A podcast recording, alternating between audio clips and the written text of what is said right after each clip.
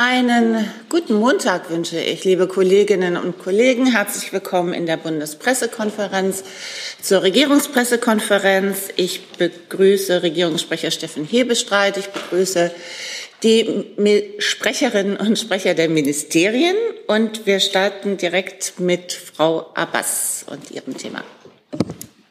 Ja, ähm, ich habe eine Frage an Herrn Hebestreit zur Gaspreisbremse. Ähm, Herr Habeck hatte ja jetzt äh, eine Strompreisbremse für Januar bereits in Aussicht gestellt. Ähm, können wir denn auch äh, für die ähm, Gaspreisbremse mit einer Einführung ab 1. Januar oder im Januar rechnen? Ja, Frau Bass, das ist ja ein Thema, was im Augenblick auch übers Wochenende nochmal noch mal hochgelaufen ist. Die Ministerpräsidentinnen und Ministerpräsidenten haben sich am Freitag in eine ähnliche Richtung geäußert. Ich habe heute die Stellungnahme eines der drei Vorsitzenden der Kommission, die sich um dieses Thema gekümmert hat, Michael Vassiliadis, heute sehr genau zur Kenntnis genommen, der sich im Deutschlandfunk dazu geäußert hat und der nochmal das ganze Dilemma, möchte ich es nennen, aufgezeichnet hat. Also der Wunsch, eine sehr schnell wirksame Gaspreisbremse zu installieren, ähm, steht ein bisschen der Realität entgegen, indem viele Verbraucherunternehmen, also Versorgungsunternehmen gesagt haben, so schnell kriegen sie das nicht hin. Deswegen ist die Kommission auf diesen Zweischritt äh, gekommen, indem man im Dezember diese Einmalzahlung ermöglicht die dann sehr schnell und wirksam sein soll und von der Dimension her eigentlich schon die Gaspreisbremse oder die Wirkung vorwegnehmen würde. Also das, was man im Dezember komplett spart, wären dann auch die Monate Januar und Februar mit abgedeckt, um dann ab März, wenn sie wirklich äh, greift, ähm, normal entlasten zu können. Schneller gehe das nicht, sei damals, also damals ist noch nicht so lange her, ich glaube vor zwei Wochen gesagt worden. Ähm, jetzt nimmt man zur Kenntnis, dass es wohl einzelne Versorgungsunternehmen gibt, die das ähm, anders sehen und sagen, sie können doch schneller ähm, äh, arbeiten. Jetzt muss man das genau prüfen. Heute tagt die Kommission abermals. Man wird sich auch weiter zusammensetzen. Aber da auch nochmal, das wären, also es gibt im Moment praktische Gründe, die einer Vorziehung noch entgegenstehen oder entgegenstehen können. Das muss man jetzt prüfen. Aber die Einmalzahlung, die für Dezember vorgesehen ist, die ist eigentlich der Punkt, an dem man sagt, damit entlastet man die Bürgerinnen und Bürger, weil wir ja wollen, dass es möglichst schnell geht. Das wird jetzt allerdings nochmal genau miteinander besprochen werden müssen. Und ich glaube, alle sind bestrebt daran, es so schnell wie es geht einzuführen. Aber es muss auch funktionieren. Und sonst müssen wir hier uns die Fragen gefallen lassen, warum denn deine Entlastung, die versprochen wurde, nicht kommt. Und deswegen hat die Kommission seinerzeit diesen Zweischritt ähm, ja, erfunden, möchte ich sagen. Ähm, Nachfrage, halten Sie es denn für möglich, dass man einige Versorger äh, vorzieht, sozusagen? Nein, ich glaube, wenn, würde man sagen, entweder ganz oder gar nicht, sonst wird es doch sehr große Ungerechtigkeiten geben, indem dann ähm, entweder einzelne Regionen oder wer halt den einen Versorger hat und nicht den anderen Versorger, ähm, das ist, glaube ich, wenig praktikabel. Man merkt ähm, im Augenblick, wie schwierig es ist, weil als äh, jeder seinen Gasvertrag oder einen Versorgungsvertrag abgeschlossen hat, niemand in eine solche Situation gedacht hat. Also viele Gasversorger wissen gar nicht, ob am anderen Ende der Leitung ein Unternehmen ist, ein Konzern oder ein Privathaushalt. Und auch da fangen ja schon die Differenzierungen an. Und insofern muss man jetzt, deswegen hat es die Kommission gegeben und sie gibt es ja auch weiterhin, sie tagt heute auch wieder, ähm, um zwischen dem, was man sich wünscht und was man sich so vorstellen kann, und der Realität, wie die Praxis aussieht, da ein gesundes Verhältnis hinzukriegen. Das Ministerium für Wirtschaft und Klimaschutz möchte ergänzen. Nochmal etwas zum Prozess. Wir haben die Vorschläge der Gaskommission, die sind mehr oder weniger konkret, geben aber sehr genau den Rahmen vor, in dem jetzt gearbeitet wird. Es ist eine gesellschaftliche Debatte nahezu in Gang gekommen und dieser Bedeutung entsprechend gibt es eine hochrangige Arbeitsgruppe, in der das Finanzministerium, das Kanzleramt und das Wirtschaftsministerium enthalten, äh, mitarbeiten und diese Gruppe arbeitet zusammen dabei, diese Vorschläge der Gaskommission umzusetzen und zu rea reagieren auf neue Vorschläge, die aus der Zivilgesellschaft, aus der Politik kommen. Und diese hochrangige Arbeitsgruppe, in der das Finanzministerium, das Kanzleramt und das Wirtschaftsministerium enthalten sind, die arbeiten eng verzahnt miteinander zusammen und sind, ihre Arbeit ist von dem Geist getragen, wie Herr Hebelstreit schon sagte, möglichst schnell zu möglichst rechtssicheren Lösungen zu kommen. Dann Herr Kollege dazu. Äh, Herr Hebestreit, ich wüsste gerne, wie die Bundesregierung die Äußerung von Herrn Mützenich, dem SPD-Fraktionschef, beurteilt, dass man auch ähm, äh, Besitzer von Pellet- und Ölheizungen in Entlastungen einbeziehen sollte. Ich glaube, das sind Fragen, die man, die man jetzt auch in der von Herrn Severin angesprochenen ähm, Arbeitsgruppe miteinander diskutieren muss. Da habe ich keinen aktuellen Stand. Wichtig ist aber im Augenblick, dass wir gucken, dass wir die Energiepreise insgesamt runterkriegen, Herr Rüberscheid. Hier ist Tyler, hier kommt die Werbung. Für uns selbst. Kommerzfreier Journalismus seit 2013, nur möglich durch deine Unterstützung. Schau in die Infos wie. Dann Herr Eckstein dazu. Herr Hebestreit, ich hätte noch mal eine Frage zum Zeitplan. Sie hatten jetzt mehrfach betont, dass es alles sehr schnell gehen muss. Ähm, wie sind denn Ihre internen Zeitpläne oder bis wann muss es denn tatsächlich auch ein Gesetz geben, dass dann auch diese Einmalzahlung oder, oder diese Abschlagszahlung im Dezember tatsächlich ähm, ja, übernommen werden kann? Da verstehe ich Ihr Interesse. Ich habe jetzt keinen konkreten Zeitplan hier präsent, aber so schnell wie möglich ist immer ein, ein guter, ein guter Indikator. Ähm, wenn etwas, was im Dezember ausgezahlt werden soll, äh, da braucht es eine gesetzliche Grundlage und diese gesetzliche Grundlage müsste dann bis Dezember geschaffen werden. Ob man es im Prinzip in zwei Schritten machen muss, um das eine sehr schnell hinzukriegen und das zweite dann äh, noch ein bisschen mehr Luft hat. Da gehören ja auch noch die ähm, Vorkehrungen oder nein, die, die Vereinbarungen, die man braucht für die Unternehmen, die ab 1.1. Äh, schon in den Genuss der Gaspreisbremse kommen werden sollen. Das muss man miteinander vereinbaren und auch gucken, was da an Zeitplänen möglich ist. Ich weiß, dass äh, sowohl der Bundestag als auch der Bundesrat da ähm, sich sehr flexibel zeigen wird. Also das haben die schon signalisiert, dass man da nicht an äh, irgendwelchen Fristen oder an irgendwelchen Sitzungswochen zu sehr gebunden ist. Aber das muss man jetzt sehen. Als Nachfrage gerne noch ans Wirtschaftsministerium das war jetzt ja der Komplex Gaspreisbremse, Strompreisbremse. Es wurde ja auch schon gesagt, Herr Habeck hatte gesagt, für Januar würde man sich das vorstellen. Können Sie da was zu den Zeitplänen sagen? Also wie gesagt, diese hochrangige Arbeitsgruppe, in der das Finanzministerium, das Kanzleramt und das Wirtschaftsministerium mitarbeiten, sieht das als Gesamtprojekt an. Die Gaspreisbremse, die Strompreisbremse, es gehört dazu, der BSF, die Abschöpfung, der Solidaritätsmechanismus. Das ist ein, ein Großprojekt der gesamten Bundesregierung. Und die werden auch im Zusammenhang dann miteinander betrachtet. Einzel, also Einzelpläne aufzustellen, ist zurzeit nicht möglich. Entschuldigung. Ja. Dann Herr Blank. Ja, noch eine Ergänzungsfrage. Herr Severin, ähm, Herr Lindner hat ja gestern Abend gesagt in der ARD, Ihr Minister habe den Hut auf in der Arbeitsgruppe. Äh, und er hat auch gesagt, es gäbe eben technische und praktische und juristische Probleme. Könnten Sie diese juristischen und äh, praktischen und technischen Probleme kurz mal erläutern? Also einmal, dass offensichtlich die Versorger abbrechen können müssen, irgendwie, aber die haben ja jetzt einen Vorlauf irgendwie noch von ein paar Monaten. Aber was sind äh, tatsächlich genau die juristischen und technischen Probleme, die es da gibt für eine, ein Vorziehen der Gaspreisbremse auf den 1. Januar?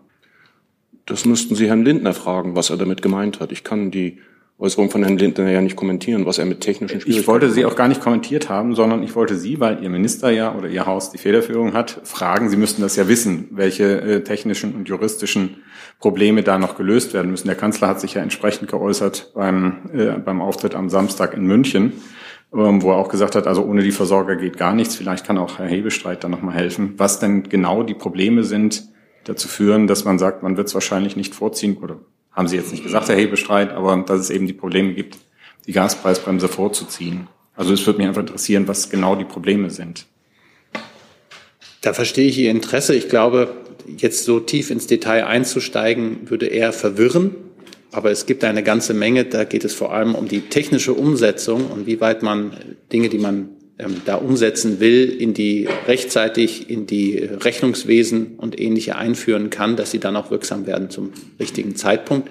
Aber ich glaube, da würden wir uns auch noch mal grundsätzlicher ähm, schlau machen, nachdem die hochrangige Arbeitsgruppe, von der Herr Severin ja mehrfach schon gesprochen hat, da auch weitergekommen ist. Wichtig ist eben jetzt eine Lösung zu entwickeln und auch schnell auf den Weg zu bringen, die dann am Ende auch funktioniert. Also das würde Letzte ja, Zusatzfrage bitte, sonst nehme ich Sie gerne wieder auf die Liste. Ich hatte bisher nur eine Zusatzfrage gestellt. Oder noch nicht mal, ich habe nur nachgehakt. ähm, ähm, nein, die Frage wäre ja bei den, ähm, also das ist das technische Problem bei den Versorgern, habe ich verstanden. Und das juristische ist, das auch rechtssicher möglich zu machen oder wie? Ja, aber in dem Moment, wo ich das jetzt hier laut sage, ist der Teil, den ich gerne vermeiden würde, nämlich die Verwirrung da.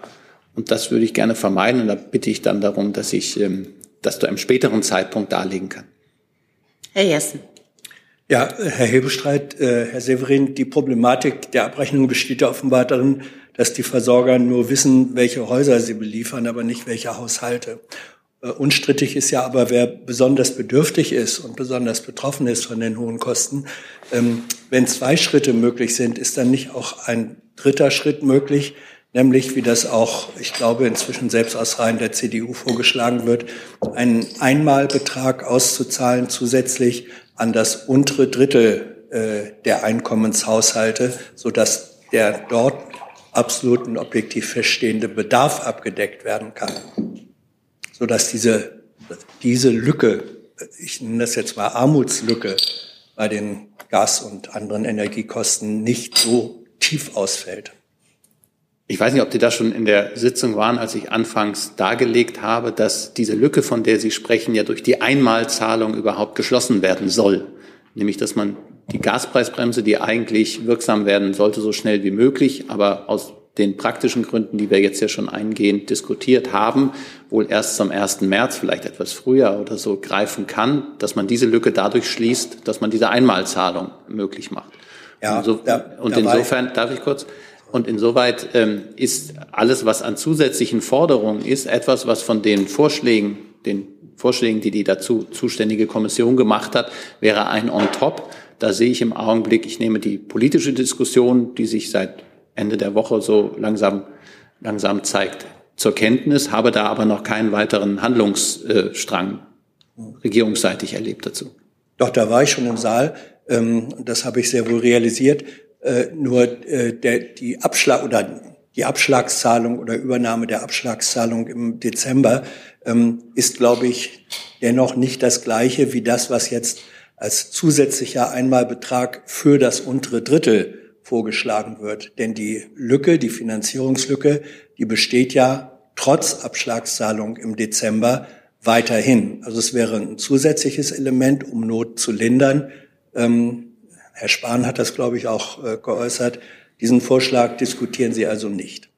Zum jetzigen Zeitpunkt diesen Vorschlag nicht. Sie wissen, dass wir den Heizkostenzuschuss unter anderem einmalig an, äh, in diesem Jahr nochmal äh, gezahlt haben. Sie wissen die Regelung um das Wohngeld, das wir zum 1.1. einführen werden, oder die Reform des Wohngeldes. Wohngeld gibt es bereits und dass es eine deutlich breitere ähm, Grundlage hat und viel, viel mehr Leute davon profitieren werden können. Und das sind die Themen, die im Augenblick diskutiert werden. Alle anderen Äußerungen, wir sind da mitten in einer politischen Diskussion und in dem Moment, wo das die Reife hat, dass die Regierung sich dazu äußert, dann tut sie das auch. Herr Eckstein? Ich hätte noch mal eine Verständnisfrage zum Unterschied Gaspreisbremse, Strompreisbremse. Wenn ich jetzt richtig verstanden habe, ist ein Problem bei der Umstellung dieser Gaspreisbremse sind viele technische, auch IT-Fragen, äh, die dazu führen könnten, dass es eben erst zum März wird. Aber jetzt ist die Strompreisbremse ja ganz ähnlich eigentlich aufgebaut. Also, und die soll laut Aussagen von Herrn Habeck zum Januar kommen. Also sind die Versorger da einfach IT-mäßig schneller oder ob Sie das vielleicht noch einmal ausführen können, warum das bei dem einen schneller gehen könnte als bei dem anderen?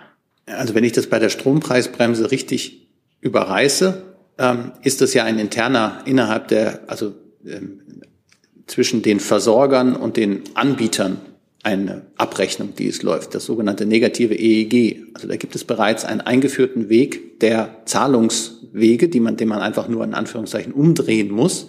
Und es geht nicht an den einzelnen Verbraucher, während es bei der Gaspreisbremse am einzelnen Verbraucher ansetzt. Und das macht es wohl herausfordernder IT-technisch. Aber wie gesagt, ähm, das ist das, was ich dazu zu sagen habe. Wenn Herr Severin das noch genauer ausführen kann, sehr gerne. Und ansonsten werden wir das bei gegebener Gelegenheit nochmal aufschlüsseln.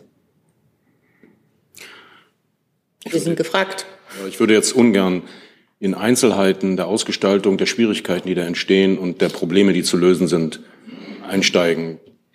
Das überfordert meine Fähigkeiten und auch wird auch der Komplexität der Sache nicht gerecht, wenn ich jetzt anfange, in Einzelheiten dort Erläuterungen reinzufügen. Frau Buschow dazu. Nochmal eine Frage anknüpfend an das, was Herr Blank gefragt hat. Also das, wir haben jetzt viel über die technischen Schwierigkeiten geredet. Zu den juristischen Problemen oder zu den juristischen Fragen gehörte eine europarechtliche Prüfung. Ist die denn inzwischen abgeschlossen? Also gibt es da schon Erkenntnisse innerhalb der Bundesregierung, dass die Gaspreisbremse, so wie sie geplant ist, europarechtlich zulässig ist? Also diese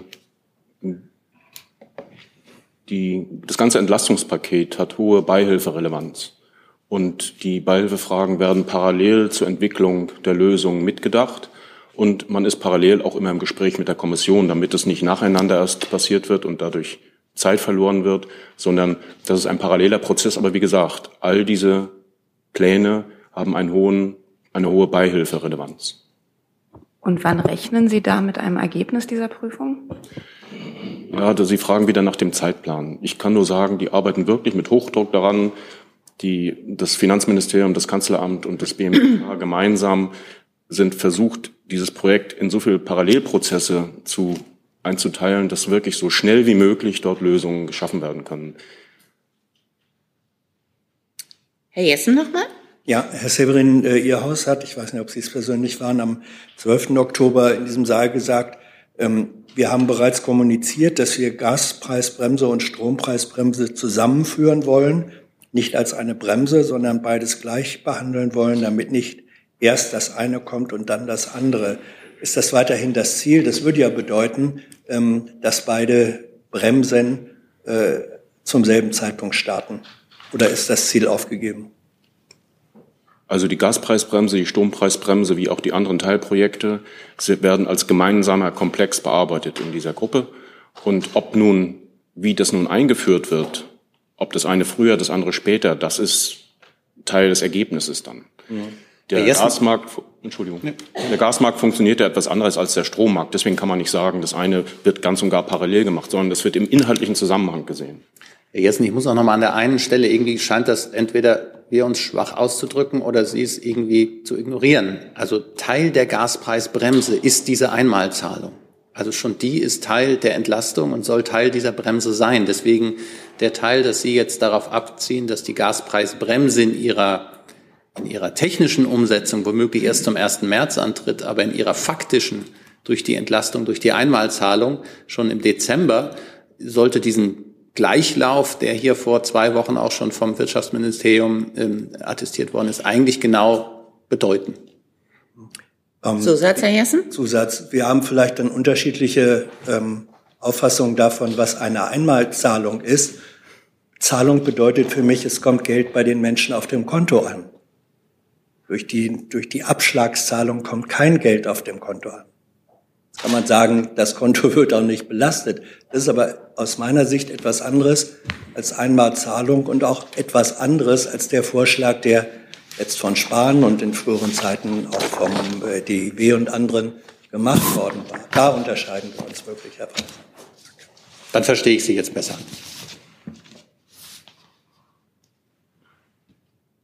Gibt es weitere Fragen zu diesem Komplex? Dann machen wir mit einem neuen Thema weiter bei Frau Schase. Warten Sie, ich gebe Ihnen das Mikro davor, dann ist es, glaube ich, für uns alle einfacher. Hallo, meine Frage ist für Auswär das Auswärtiges Amt. Eine Frage zum Fall Strayton Musoni. Kann das Auswärtiges Amt bitte bestätigen, dass Strayton Musoni am Freitag nach Ruanda abgeschoben war? Und wenn ja, Wieso jetzt an diesem Zeitpunkt und aus welchen Gründen? Darf ich Sie noch mal genau nach dem Namen fragen? Strayton Musoni. Er war verurteilt hier in Deutschland. Also ich weiß nicht, ob die Kollegin vom BMI dazu was beitragen kann. Ich müsste auf jeden Fall Ihnen eine Nachreichung ankündigen. Ich habe dazu nichts dabei. Dankeschön. Ich kann dazu konkret nichts beitragen, ob die Abschiebung schon erfolgt ist. Dann Herr Jung mit einem neuen Thema.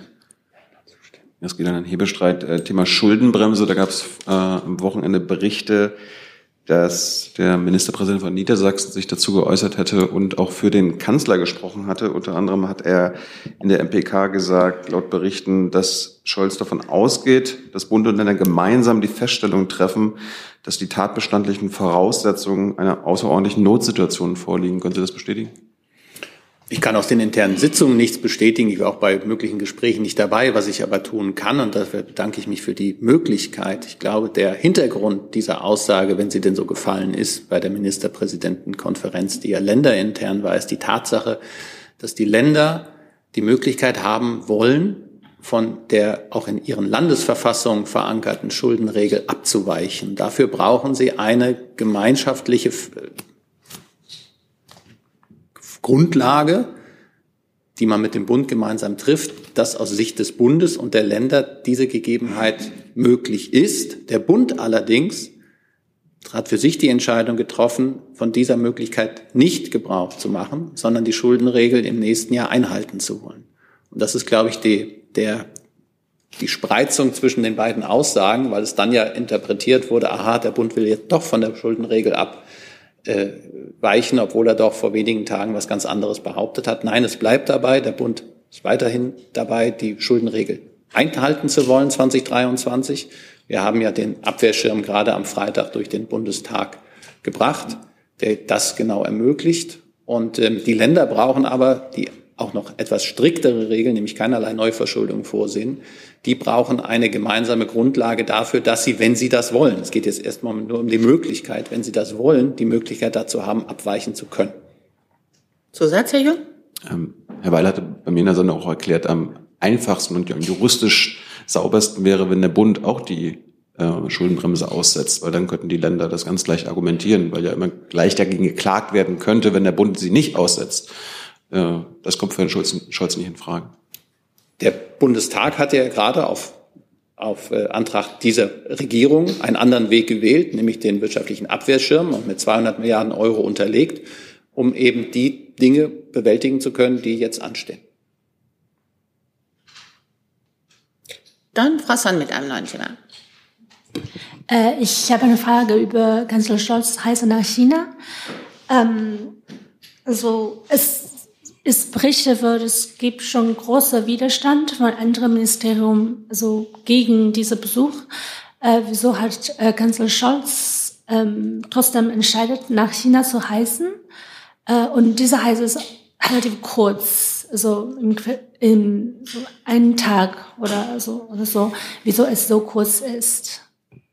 Ja, jetzt komme ich so ein bisschen ins, ähm, in die Schwierigkeit, dass wir offiziell über diese Reise noch gar nicht viel gesagt haben, aber alle schon kräftig darüber berichten. Deshalb will ich mal einmal von diesem Grundsatz abweichen, um uns und oder mir und Ihnen das Geeire zu ersparen. Aber ich bitte darum, dass ich nicht in künftigen Fällen darauf festgelegt werde, dass ich ja einmal abgewichen bin. Also der Bundeskanzler plant eine, seinen Antrittsbesuch in Peking Anfang November haben wir, glaube ich, gesagt. Ähm, es ist aufgrund ähm, der Corona-Pandemie die erste Reise, die dahin möglich sein wird seit einigen Jahren. Ähm, es ist aufgrund des dortigen Corona-Regimes sehr kompliziert. Deswegen ist diese Reise auch sehr kurz und sie wird auch also unter großen Belastungen, hätte ich fast gesagt, Beschränkungen stattfinden können. Und ähm, es ist keine Übernachtung in China vorgesehen, sondern tatsächlich, ähm, ich sag mal, ein Tagesausflug, hätte ich jetzt fast gesagt. Ähm, ja, ähm, was die Kritik angeht, der Bundeskanzler hat seinen Antrittsbesuch in Japan bereits im äh, April erledigt. Er wird nach dieser Reise auch, äh, hat er, glaube ich, auch in einem Interview äh, der Welt am Sonntag, am gestern war Sonntag, ne?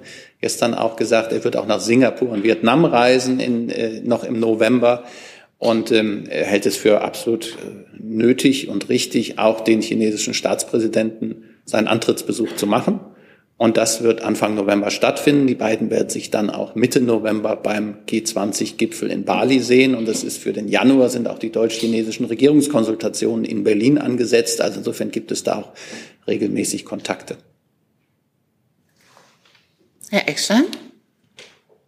Teil der Reise, wenn wir jetzt schon darüber sprechen, soll ja auch eine Wirtschaftsdelegation sein, die den Kanzler begleiten. Können Sie dazu was sagen? Wer wird den Kanzler konkret begleiten? Dazu kann ich noch nichts sagen, das machen wir aber auch grundsätzlich nicht. Aber richtig ist, dass es auch eine kleine Wirtschaftsdelegation oder eine Wirtschaftsdelegation geben wird. Und ähm, es äh, wird jetzt genau aus, ausgesucht, äh, wer damit kann. Wie gesagt, die äh, Reiseumstände sind alles andere als einfach. Und das muss man jetzt sehen. Aber der Bundeskanzler wurde dazu am Freitag auch in Brüssel gefragt und hat äh, den schönen Satz gesagt, äh, erklärungsbedürftig wäre es aus seiner Sicht, wenn man von der Regel, dass man eine Wirtschaftsdelegation mit nach Peking nimmt, abweichen würde. Und ähm, diese, deshalb würde man im üblichen Verfahren, auch wenn das ja jetzt ein besonders kurzer Termin ist, nicht abweichen. Noch als Nachfrage dazu, es gab war ja gerade der Parteikongress in China, Xi Jinpings Amtszeit hat er nochmal verlängert. wurde verlängert, je nach Betrachtungsweise. Gab es da eine Gratulation seitens des Kanzleramts oder ein Schreiben?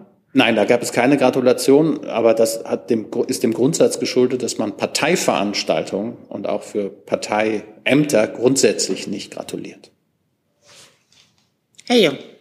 Dazu ähm, hat der Kanzler dann den Parteitag verfolgt und gerade die Szene mit äh, seinem, also schießt vor, Vorgänger Hu Jintao? Der Bundeskanzler ist ein intensivster Zeitungleser vor allem und hat das natürlich in den Zeitungen all das verfolgt, ähm, sowohl das, was in der vergangenen Woche, der lief ja, glaube ich, acht Tage lang, dieser Kongress, der Volkskongress, auch als das, was am Wochenende sich dort äh, zugetragen hat und hat auch wahrgenommen, ähm, dass es doch da große Fragezeichen, Spekulationen gibt, was diesen Vorfall, den Sie ansprechen, betrifft. Da bleiben uns auch nicht mehr als Spekulationen, aber zur Kenntnis genommen haben wir das sehr wohl. Zusatz? Und macht es der Bundesregierung Sorgen, also diese, diese Machtzentrierung von Xi, er wird ja jetzt mittlerweile von vielen Beobachtern als neuer Kaiser bezeichnet. Also er hat ja mehr diktatorische Macht als jemals zuvor in China. Grundsätzlich ist die Bundesregierung davon überzeugt, dass die Demokratie das richtige System ist und das beste System. Und gleichzeitig muss man zur Kenntnis nehmen, dass nicht in allen Ländern diese Sichtweise geteilt wird. Herr Eckstein? Im Rahmen mit der China-Reise wurde und wird ja auch viel über ein mögliches Geschäft im Hamburger Hafen äh, gesprochen. Vergangene Woche war das hier ja auch Thema. Mich würde einmal interessieren, ist die Frist mittlerweile geändert worden oder besteht weiterhin die Frist, dass dieses Investitionsprüfverfahren Stand jetzt bis zum 31.10. läuft? Da habe ich keinen neuen Stand für Sie. Insofern gehe ich davon aus, dass da auch keine Veränderung zum jetzigen Zeitpunkt äh, gegeben hat. Vorsichtigerweise muss man sagen, ich glaube, wir haben über das Thema Donnerstag und Freitag letzter Woche gesprochen. Heute ist Montag. Mal abwarten. Dann vielleicht direkt noch als Nachfrage. 31.10. ist ja sehr bald. Ähm, es war in einer Woche. In einer Woche, genau. Es stand noch offen, wann das Thema denn jetzt im Bundeskabinett aufgerufen wird oder ob es überhaupt aufgerufen wird. Gibt es da Neuigkeiten? Habe ich auch keine Neuigkeiten für Sie. Frau Abbas? Ja, ich habe in diesem Zusammenhang die Frage, also es gibt Medienberichte, wonach der chinesische Hafenbetreiber Costco nun doch nur 24,9 statt 35 Prozent der Anteile am Hamburger Container Terminal Tollerort erhalten soll. Ähm, können Sie das in irgendeiner Form bestätigen, dass das in der Bundesregierung diskutiert wird und wird das möglicherweise am Mittwoch im Kabinett sein? Vielleicht kann auch das BMWK was dazu sagen. Vielleicht kann ich, also grundsätzlich können wir uns dazu nicht äußern, weil das sind Verhandlungen, die zwischen einem Hamburger Unternehmen und einem chinesischen Unternehmen sich zutragen. Ich darf vielleicht ähm, erklären, also die, die Abläufe im Bundeskabinett würde es dann behandelt werden, wenn man sich dazu entschließt, gegen einen möglichen Verkauf von Anteilen an diesem Containerhafenbetreiber-Terminal vorgehen zu wollen, wenn man dagegen Einspruch erhebt. Dann muss es im Kabinett sein. Wenn man sagt, man lässt es durchlaufen, dann nicht. Zusatz? Erwägen Sie Einspruch zu erheben? Das haben wir ja vergangene Woche gesagt. Die Diskussionen, die Gespräche darüber laufen. Frau Kollegin. Ähm, Frau von Verschür von der Niederländischen Zeitung NRC. Ähm, was halten Sie von der Kritik von internationalen Partners und europäischen Partnern, dass ähm, diese Beteiligung ähm, an diesem Hafenterminal ähm, einfach ein, ein, ein erholten Fehler oder ein wiederholten Fehler ist von Deutschland. Also ich glaube, die Stimmung in den Niederlanden und auch in Frankreich und in Italien ist ein bisschen, haben die Deutschen es immer noch nicht kapiert. Ähm, was würden Sie dazu sagen? Ich glaube, solche Kritik darf man nicht einfach abbürsten. Man kann natürlich darauf verweisen, dass ähm, der Hafen von Rotterdam, der Hafen von, ähm, äh, von ähm, Seebrücke, der Hafen von Piräus und ich glaube noch 24 andere Häfen in Europa mit chinesischer Beteiligung oder sogar ganz im chinesischen Besitz sind. Insofern ist der Hinweis auf Naivität vollkommen angebracht und richtig, dass man das genau prüft.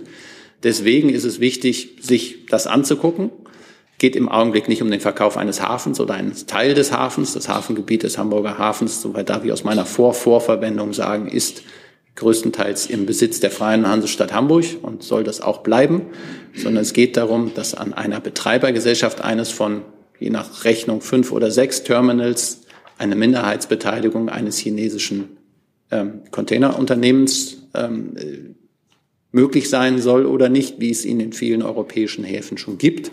Aber auch das muss man jetzt auch prüfen unter besonderer Berücksichtigung der Erfahrungen der letzten Monate, die wir mit Blick auf Russland und so gemacht haben. Trotzdem, auch der Hinweis auf kritische Infrastruktur ist immer richtig, aber man muss immer gucken, handelt es sich genau darüber, darum.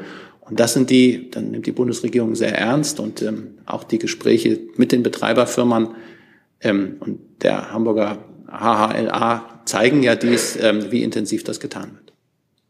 Ja, Zusatz? Ähm, ähm, aber es, ich meine, abgesehen davon, wie groß die Beteiligung ist und wie kritisch dieser Terminal ist, es geht ja auch um eine Symbol, also es geht ja auch um das Symbol. Und wenn das ähm, im, im Rest von Europa wahrgenommen wird, dass ähm, Deutschland da eigentlich wieder ein bisschen äh, vielleicht fahrlässig ist oder dass es anders wahrgenommen wird, als wie Sie das so ganz äh, in Detail beurteilen.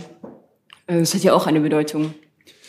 Das stimmt, deshalb habe ich ja darauf hingewiesen, dass es in vielen Teilen Europas, auch in den Ländern, in denen es jetzt ja von Ihnen erwähnt auch Kritik gibt, ähnliche Beteiligungen vorhanden sind. Das heißt nicht, dass man deswegen darauf nicht gucken muss, aber man darf ähm, schon auch, äh, wenn Sie so schön sagen, ähm, Teil meines Jobs ist auch immer wieder zu erleben, dass gute Argumente in einer politischen Diskussion nicht immer als solche gewertet werden. Die nächste Frage dazu. Sie haben vorhin gesagt, Herr Hebestreit, ähm, wenn man Einspruch einlegen wollte, dann müsste man damit ins Kabinett. Mann bedeutet ja konkret der Bundeskanzler, weil wir ja letzte Woche hier schon rausgearbeitet haben, dass die äh, übrigen beteiligten Ministerien mehr oder weniger eindeutig dagegen sind, dass Costco dort einsteigt. Also was ist die Haltung des Bundeskanzlers zu diesem Thema? Der Bundeskanzler hat sich dazu am Freitag geäußert in Brüssel und hat gesagt, die Gespräche laufen, sie sind noch nicht abgeschlossen. Und dazu muss man auch immer wieder sagen, dass die Grundlagen, auf äh, denen zu entscheiden ist, darüber muss man sich ja auch klar sein, worüber sprechen wir. Und das wird jetzt regierungsintern geklärt. Und ähm, dann werden Sie entweder merken, dass es demnächst eine Kabinettsentscheidung gibt und man Einspruch erhebt, oder dass es keine Kabinettsentscheidung gibt und dann lässt man dieses Geschäft, wenn es denn zustande kommt, passieren. Herr Blank dazu? Entschuldigung, ja, ich würde nochmal ans Wirtschaftsministerium gerne fragen. Wenn Sie bitte sich das Mikro ein bisschen, Dankeschön. Danke. Äh, ich würde das Wirtschaftsministerium gerne noch fragen, ähm, ob sich die Einschätzung zu Costco ändern würde, wenn es eben nicht um eine Sperrminorität geht bei, der Einstieg in die Hafengesellschaft, sondern nur äh, um eine Beteiligung darunter. Also verändert das die Einschätzung gegenüber einer Beteiligung? Sie verlangen jetzt von mir, dass ich einen konkreten Sachverhalt auf das Gesetz beziehe, subsumiere sozusagen. Das kann ich natürlich nicht. Die Rechtslage ist klar. Sie können auf unserer Website genau nachlesen, nach welchen Kriterien Investitionsprüfverfahren durchgeführt werden, wo Prüfschwellen sind. Darüber hinaus kann ich jetzt hier nichts sagen, schon, schon gar nicht zu dem konkreten Fall. Dann Herr Kollege, bitte. Ja, danke schön. Herr Hebestreit und auch Herr Severin. Inwieweit gibt es denn Bemühungen der Bundesregierung, hier äh, so eine, eine Art europäische Hafenstrategie anzu, streben, um eben genau zu verhindern, dass Standorte wie Hamburg, äh, Antwerpen und auch Rotterdam von China gegeneinander ausgespielt werden? Also ich glaube, grundsätzlich sind solche Initiativen immer zu begrüßen. Ich glaube, in dem konkreten Fall, Herr Eckstein hat ja schon darauf hingewiesen, wie, wie ähm, eng die Frist ist, ist das, glaube ich, ähm, kein gangbarer Weg, Herr Ratz, aber grundsätzlich, dass man da eine europäische Hafenstrategie auch mit in den Blick nimmt. Dagegen würde diese Bundesregierung sich keinesfalls versperren. Zusatz, Herr Ratz? Ja, danke. Sperren ist ja eins, aber wenn man es offensiv vorantreibt, das ist jetzt nicht auf Ihrer Agenda. Ähm, ich kann das nicht von dieser Stelle jetzt einfach, äh, so gern ich das tun würde, deklarieren. Da müsste ich schon ähm, mit den jeweils zuständigen Ministerinnen und Ministern und dem Bundeskanzler drüber sprechen. Die Zeit müssten Sie mir dann noch geben.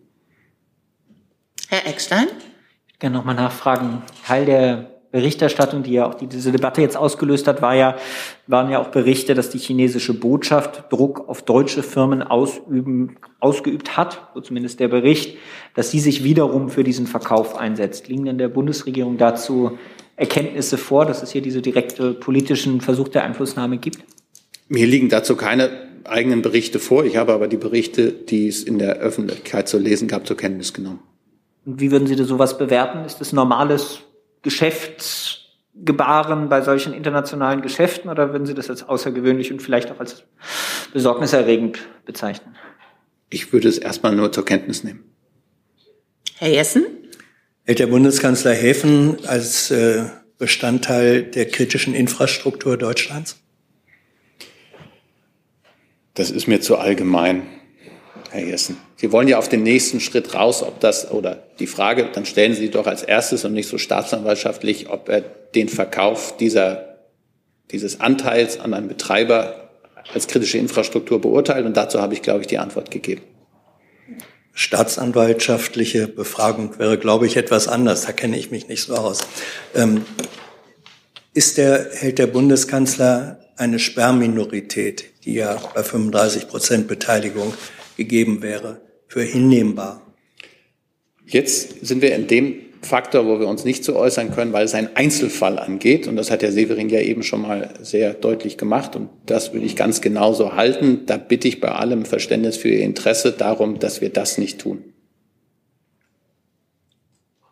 Ich sehe keine weiteren Fragen, doch Herr Jung, zu diesem Thema. Und dann schließen wir das auch ab. Hm, Lernfrage, Herr Severin. Ist äh, ein Hamburger Hafen kritische Infrastruktur aus Sicht des BMWK? Also es gibt eine klare rechtliche Definition, was kritische Infrastruktur ist. Die ist gesetzlich definiert und da müssen Sie auf unserer Internetseite gucken, da steht es drin. Das können Sie uns nicht sagen? Nicht aus dem Kopf. Und es nachreichen, damit wir eine offizielle Antwort haben? Ich kann Ihnen gerne den Link schicken, das ist mir leicht. Dann machen wir weiter mit Herrn Nils und einem neuen Thema. Ja, von europäischer Infrastruktur war heute Morgen in einem Mediengespräch mit russischen Herrschaften die Rede. Ich weiß nicht, warum das heute war. Es ist der äh, acht Monate, vor acht Monaten hat ja der Krieg begonnen. Und diese Instru äh, Infrastruktur äh, war in die Länge gezogen worden in diesem Kreis, der sich zitieren lässt, aber nicht namentlich. Ähm, die Anschläge, Terroranschläge nannten die Herrschaften es auf die beiden Pipelines und beklagt wurde im Klartext, dass man als Russische Föderation nicht einbezogen sei in Untersuchungen, in Ermittlungen wer denn nun, wie denn nun dieser Sabotageakt, der von der Seite Terroranschlag genannt wurde, verrichtet worden sei. Meine Frage ist, stimmt das, Frau Sasser, Herr Hebestreit, dass in keiner Weise Russland einbezogen wird in die Ermittlungen, weder von Schweden, weder von Norwegen? Oder ist es möglicherweise andersrum so, dass man gefragt hat, aber keine Antwort gekriegt hat?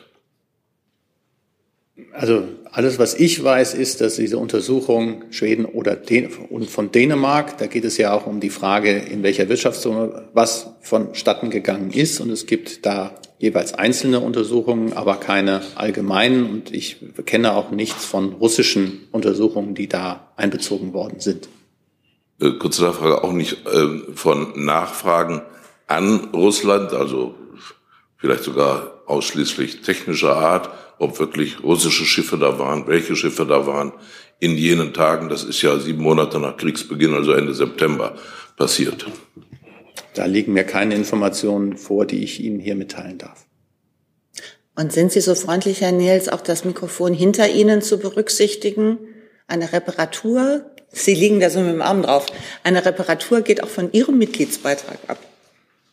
Ich liege nicht mit dem Arm auf dem Mikrofon.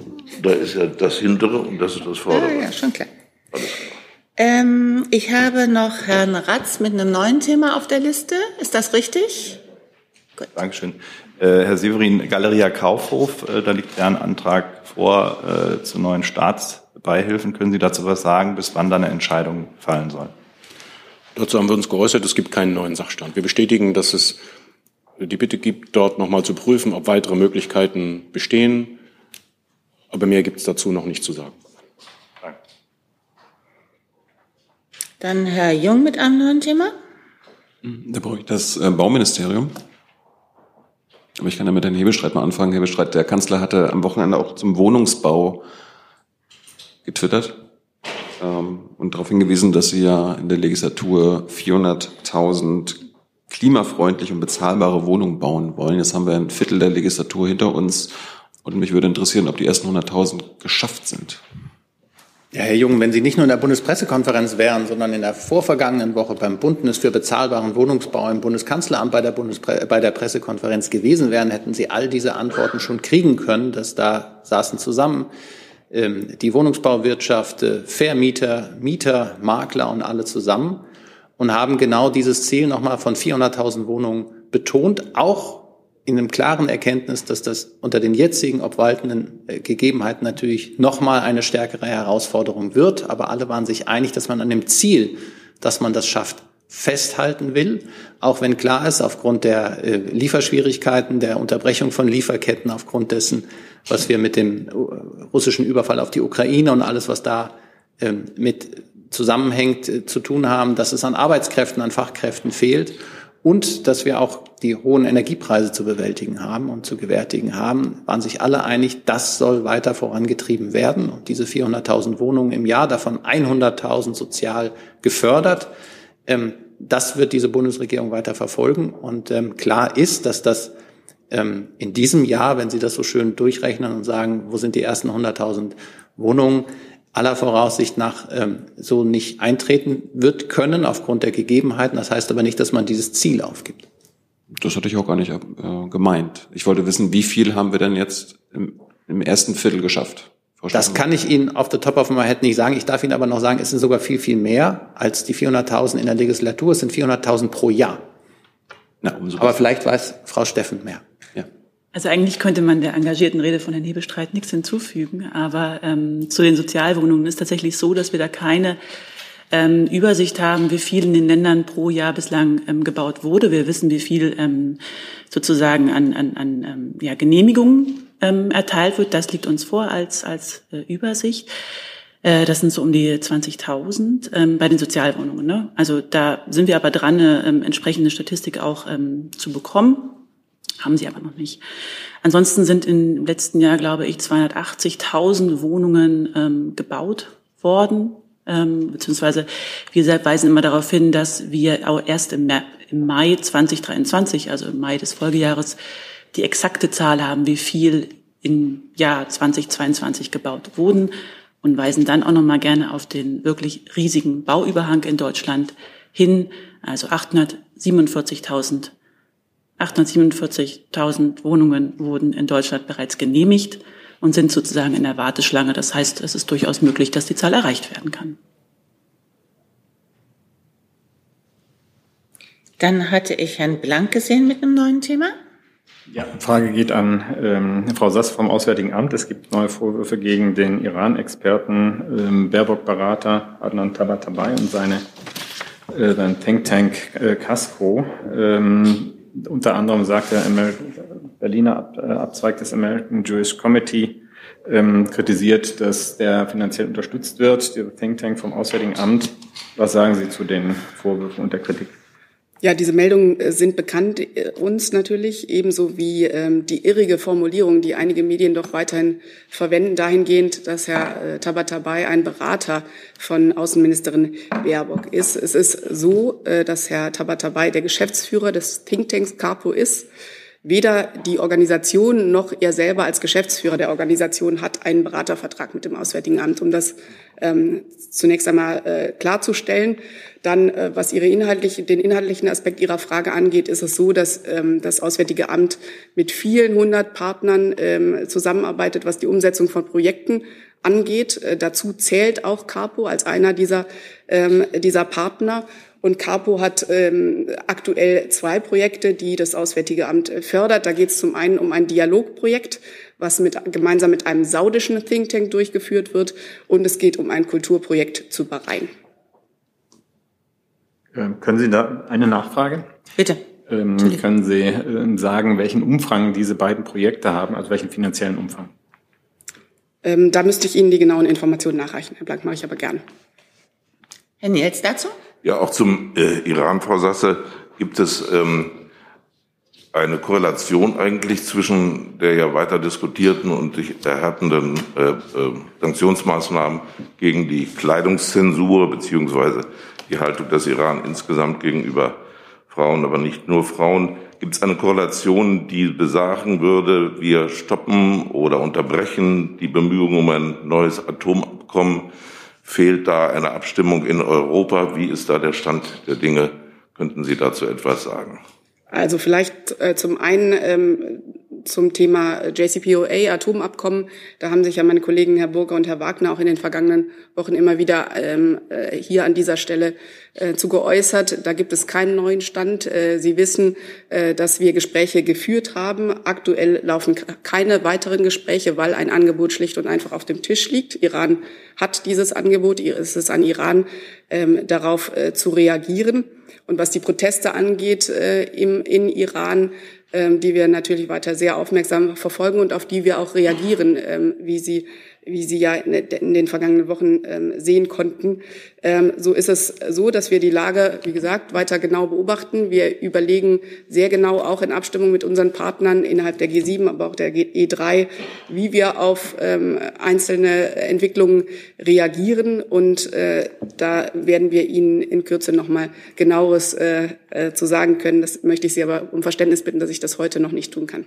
Gibt es denn einen operativen Zusammenhang zwischen Protesten welcher Art auch immer, die Sie ja schon eingelegt und angestrengt haben, gegen die Situation im Iran und dem CPCO, also dem Atomabkommen. Also die Proteste haben sich ja, wie Sie wissen, am Tod von Mahsa Amini entzündet vor ein paar Wochen. Äh, das ist äh, schon von Natur aus ein anderer Anlass als das äh, Atomabkommen mit Iran. Und zu diesem Zeitpunkt, als sich die Proteste entzündet haben, ähm, gab es auch keine Gespräche mit Iran über das Atomabkommen. Insofern besteht da kein Zusammenhang. Es ist aber natürlich so, dass wir in unseren Beziehungen mit Iran alle möglichen Aspekte ähm, in berücksichtigen. Äh, dazu gehört die regionale Rolle Irans beispielsweise. Dazu zählt die Lage im Land, um die es jetzt gerade aktuell bei den Protesten geht. Und ein weiterer Aspekt in unseren vielfältigen Beziehungen ähm, ist äh, das Thema JCPOA. Herr Ratz, nochmal dazu? Ja, ich versuche es auch nochmal. Äh, Sie sagten, es lege ein Angebot äh, an den Iran bei JCPOA auf dem Tisch. Inwieweit gibt es denn Überlegungen, dieses Angebot zurückzuziehen angesichts der äh, Lage im Iran? Herr Ratz, da kann ich Ihnen an dieser Stelle ähm, bis jetzt nichts äh, drüber berichten. Herr Jung? Ja, nur kurze Nachfrage, Frau Sasser. Sie meinten, es fließt doch Geld an einen saudischen Think Tank. Um welchen geht da, da haben Sie mich missverstanden. Äh, es ist so, dass wir ein Projekt von Carpo fördern und dieses Projekt äh, von Carpo ist ein Projekt, das Carpo selber mit einem saudischen Think Tank gemeinsam durchführt. Also ein iranischer Think Tank kooperiert mit einem saudischen Think Tank? Richtig. Die sind doch Feinde. Umso wichtiger, dass es Dialog gibt, oder? Ja, interessant. Dann ein neues Thema, bitte. Eine Frage ans Gesundheitsministerium hätte ich noch.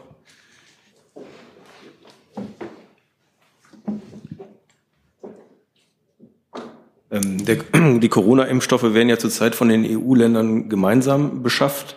Ich wüsste gerne, wie lange das so bleiben wird und mit welcher Preisentwicklung Sie bei den Impfstoffen rechnen. Also wie Sie wissen, sagen wir zu den Preisen nichts. Die sind ähm, unter Geheimhaltung vertraglich so festgehalten. Und äh, zu der Impfstoffbeschaffung EU ähm, liegen mir eigentlich keine neuen Infos vor. Also es bleibt, es bleibt bei der gemeinsamen Beschaffung. Genau. Okay. Danke. Herr Eckstein, neues Thema? Ich hätte eine Frage. Morgen beginnt ja in Berlin diese internationale Expertinnenkonferenz zum Wiederaufbau der Ukraine. Herr Hebestreit, ich wollte gerne einmal fragen, ob Sie was anlässlich dieser Konferenz, zu der ja auch der Bundeskanzler eingeladen hat, nochmal sagen könnten, in welcher Höhe Deutschland bislang den Wiederaufbau in der Ukraine unterstützt und ob Sie vielleicht auch einmal schildern können, welche Erwartungen Sie bezüglich dieser Konferenz haben. Das mache ich sehr gerne. Morgen findet ähm, ich glaube, im Westhafen wird man sich treffen, diese Wiederaufbaukonferenz statt. Es geht um eine Expertenkonferenz, da geht es nicht um Pledging und wieder Geld äh, für den Wiederaufbau zusammenzusammeln, sondern es geht darum, mit Fachleuten darüber zu sprechen, wie man Finanzinstrumente und Organisationen schafft, die einen nachhaltigen Wiederaufbau ermöglichen. Also wir reden ja, inzwischen heißt es von einer Generationenaufgabe, die Ukraine ähm, nach diesem schrecklichen Krieg wieder aufzubauen. Es gibt Schätzungen, die alle natürlich eine grobe Daumenpeilung äh, sind von mehr als 350 Milliarden Euro und mehr an Finanzbedarf zum jetzigen Zeitpunkt. Und jeden Tag wird mehr und mehr dort zerstört. Und es ist klar, dass einzelne Staaten gar nicht die Finanzkraft haben, um über Dauer, auf Dauer da ähm, die Ukraine allein unterstützen zu können. Und da gilt es jetzt, die ähm, EU-Kommissionspräsidentin von der Leyen und der Bundeskanzler haben das heute in einem Gastbeitrag, einen Marshallplan für das 21. Jahrhundert genannt, so etwas zu entwickeln, um dann auch nachhaltig, dauerhaft und kalkulierbar Geld dafür zu organisieren, dass das stattfinden kann. Das wird morgen mit Fachleuten ähm, aus aller Welt besprochen. Es gibt auch einige internationale Gäste, die nach Berlin kommen und äh, ich glaube, es gibt auch am späten Vormittag eine Pressekonferenz, die so ein bisschen die Ergebnisse schon mal und ich sag mal, die, die Problemstellung aufreißen. So, was die eigentlichen ähm, äh, deutschen Unterstützungsleistungen angeht, die habe ich hier nicht präsent, die kann ich jetzt nicht auf Heller und Pfennig oder auf Euro und Cent beziffern. Klar ist, dass wir sowohl im Rahmen der EU als auch bilateral große Summen, ähm, und zwar nicht nur an äh, Krediten, sondern auch an wirklichen ähm, Zuwendung an die Ukraine geleistet haben und auch noch leisten werden. Das liefere ich Ihnen gerne nachher, Eckstein, dass Sie es konkret haben. Da geht es um Wirtschaftshilfe, da geht es um ähm, direkten Hilfen für die Haushalte, weil im Augenblick ist es ja so, dass die Ukraine selber aufgrund des Krieges um ihre Beamten, ähm, ihre Soldaten und äh, die öffentliche Verwaltung betreiben zu können und bezahlen zu können, Geld benötigt. Das sind pro Monat, glaube ich, Summen von fünf Milliarden Euro, die sie brauchen. Deutschland unterstützt da, die Amerikaner auch. Wir unterstützen auch im Zuge der EU mit den 26 Prozent an allem, was die EU zahlt, sind ja, ist ja ein deutscher Anteil. Und wir befinden uns auch immer in weiteren Gesprächen für all das, was dann ab Januar wieder nötig sein wird. Hassan dazu?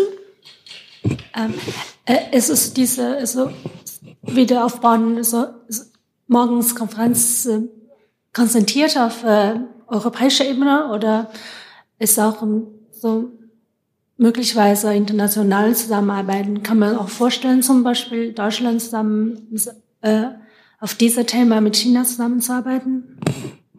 Also jetzt dezidiert auf China war, war meines Wissens kein, kein Thema im Vorfeld. Wir haben im Zuge der G7, aber auch der G20, dann wäre China mit dabei, ähm, diese Einladung erweitert und ausgedehnt, aber wir sagen ganz klar, es geht im Augenblick darum, dass Expertinnen und Experten überlegen, wie man so etwas administrieren kann, dass das Geld wirklich ankommt, dass es kalkulierbar ist, dass man es auch nicht äh, korruptionsanfällig wird und eben so dauerhaft ist, wie man es benötigt, um die Ukraine wieder ähm, auf Vordermann zu bringen. Herr Blank mit einem neuen Thema? Nee, ich hatte nur die Bitte an Herrn Hebestreit, äh, dass er die Nachlieferung auch an alle gibt hier zu dem, was. Ich wollte eigentlich Herrn Eckstein die Exklusivität ermöglichen, aber gut, dann werde ich das an die Bundespressekonferenz weitergeben lassen.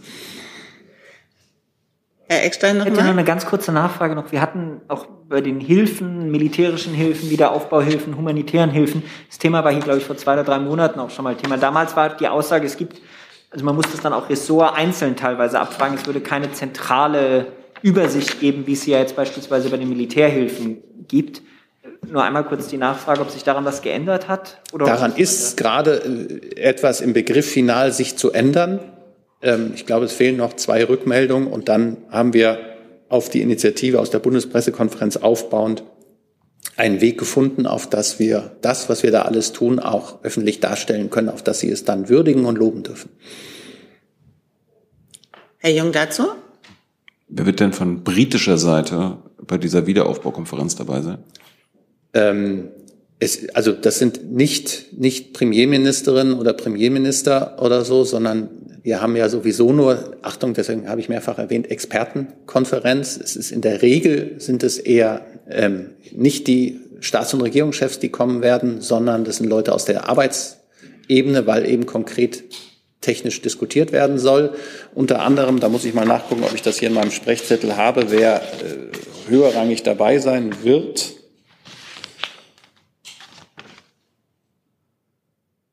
Also unter anderem, nur dass Sie es äh, wissen, also der Bundeskanzler natürlich die EU-Kommissionspräsidentin, zugeschaltet der ukrainische Staatspräsident, äh, Herr Zelensky. Dann haben wir, äh, der Premierminister wird vor Ort sein, Herr Schmihal, ähm, der Präsident der Schweiz, der Premierminister Polens, Herr Morawiecki. Ähm, und ah, per Video, das für einen Jungen, per Video äh, wird zugeschaltet sein James Cleverly, der Außenminister Großbritanniens, nach jetzigem Stand. So, das sind die höherrangigen und alle anderen ähm, internationale Organisationen oder aus den Stäben. Hey Leute, der heutige Supporter dieser Sendung ist ihr alle. Und ihr alle seid die beste Unterstützung für unabhängigen, kommerzfreien Politikjournalismus auf dem Publikumsmarkt. Und darum bin ich ein Fan davon. Also ein Fan von euch. Macht weiter so. Per PayPal oder Überweisung. Danke dafür und jetzt geht's weiter. Frau Abbas dazu? Neues Thema, gut. Dann ein neues Thema, bitte. Ähm, ich habe eine Frage ans BMI ähm, zu dem am Freitag neu an, eingesetzten Koordinierungsstab, der im äh, BMI getagt hat, der sich um den Schutz der kritischen Infrastruktur kümmern soll. Ähm, ist dort auch die operative Ebene, also beispielsweise die Leitung der Bundespolizei mit im Boot und was ist mit den Ländern, also zum Beispiel was ähm, LNG-Terminals angeht, ähm, sind ja beispielsweise die Küstenländer in der Verantwortung. Vielleicht können Sie was dazu sagen. Ja, am Freitag ähm, haben wir das ja bekannt gegeben, dass es diesen neuen Koordinierungsstab der Bundesregierung zum Schutz kritischer Infrastrukturen gibt. Ähm, auf Ebene der Staatssekretärinnen und Staatssekretäre hat dieses Gremium am Freitag seine Arbeit aufgenommen und in der ersten Sitzung die ähm, ja, zu besprechenden Details identifiziert, wie dieser Koordinierungsstab dann genau arbeiten wird, das wird sich jetzt ähm, in den nächsten Tagen herausstellen. Aber Sie haben meine Fragen nicht beantwortet. Also ob die operative Ebene beteiligt ist und ob die Länder auch beteiligt sind. Ich gucke einmal hier in meiner Unterlagen. Die Länder werden über die jeweiligen Fachressorts ähm, eingebunden und auch die operative Ebene wird ähm, eingebunden, ähm, je nach dem konkreten Beratungsfall. Nachfrage. Ähm, geht es dort angesichts der aktuellen Herausforderungen auch darum, Zuständigkeiten neu zu sortieren? Nein, darum wird es ähm, im Rahmen dieses Koordinierungsstabes nicht gehen. Danke. Herr Jessen mit einem neuen Thema?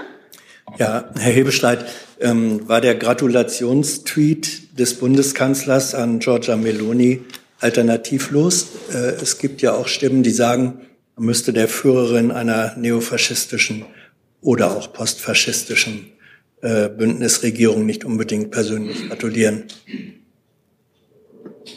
Der Bundeskanzler arbeitet mit allen Regierungen in der Europäischen Union zusammen und bietet diese Zusammenarbeit auch jeder neuen Regierung an. Und genau in diesem Sinne ist dieser Tweet. Und äh, es wird auch noch ein Gratulationstelegramm in diesen Stunden folgen zu verstehen. Ähm, bei genauer Textexegese liest man, dass er nach der Gratulation an die Person dann schreibt, er freue sich auf weitere enge Zusammenarbeit mit Italien. Das geht dann von der Person weg. Ist das als eine vorsichtige Form des Abstands von der Person hin zur Institution zu bewerten? Herr Jessen, ich glaube, da sind unsere beiden ähm, Berufe unterschiedlich. Sie dürfen interpretieren, was wir schreiben, und ich interpretiere nicht, was wir tun. Schade. Ich habe keine weiteren Fragen vorliegen.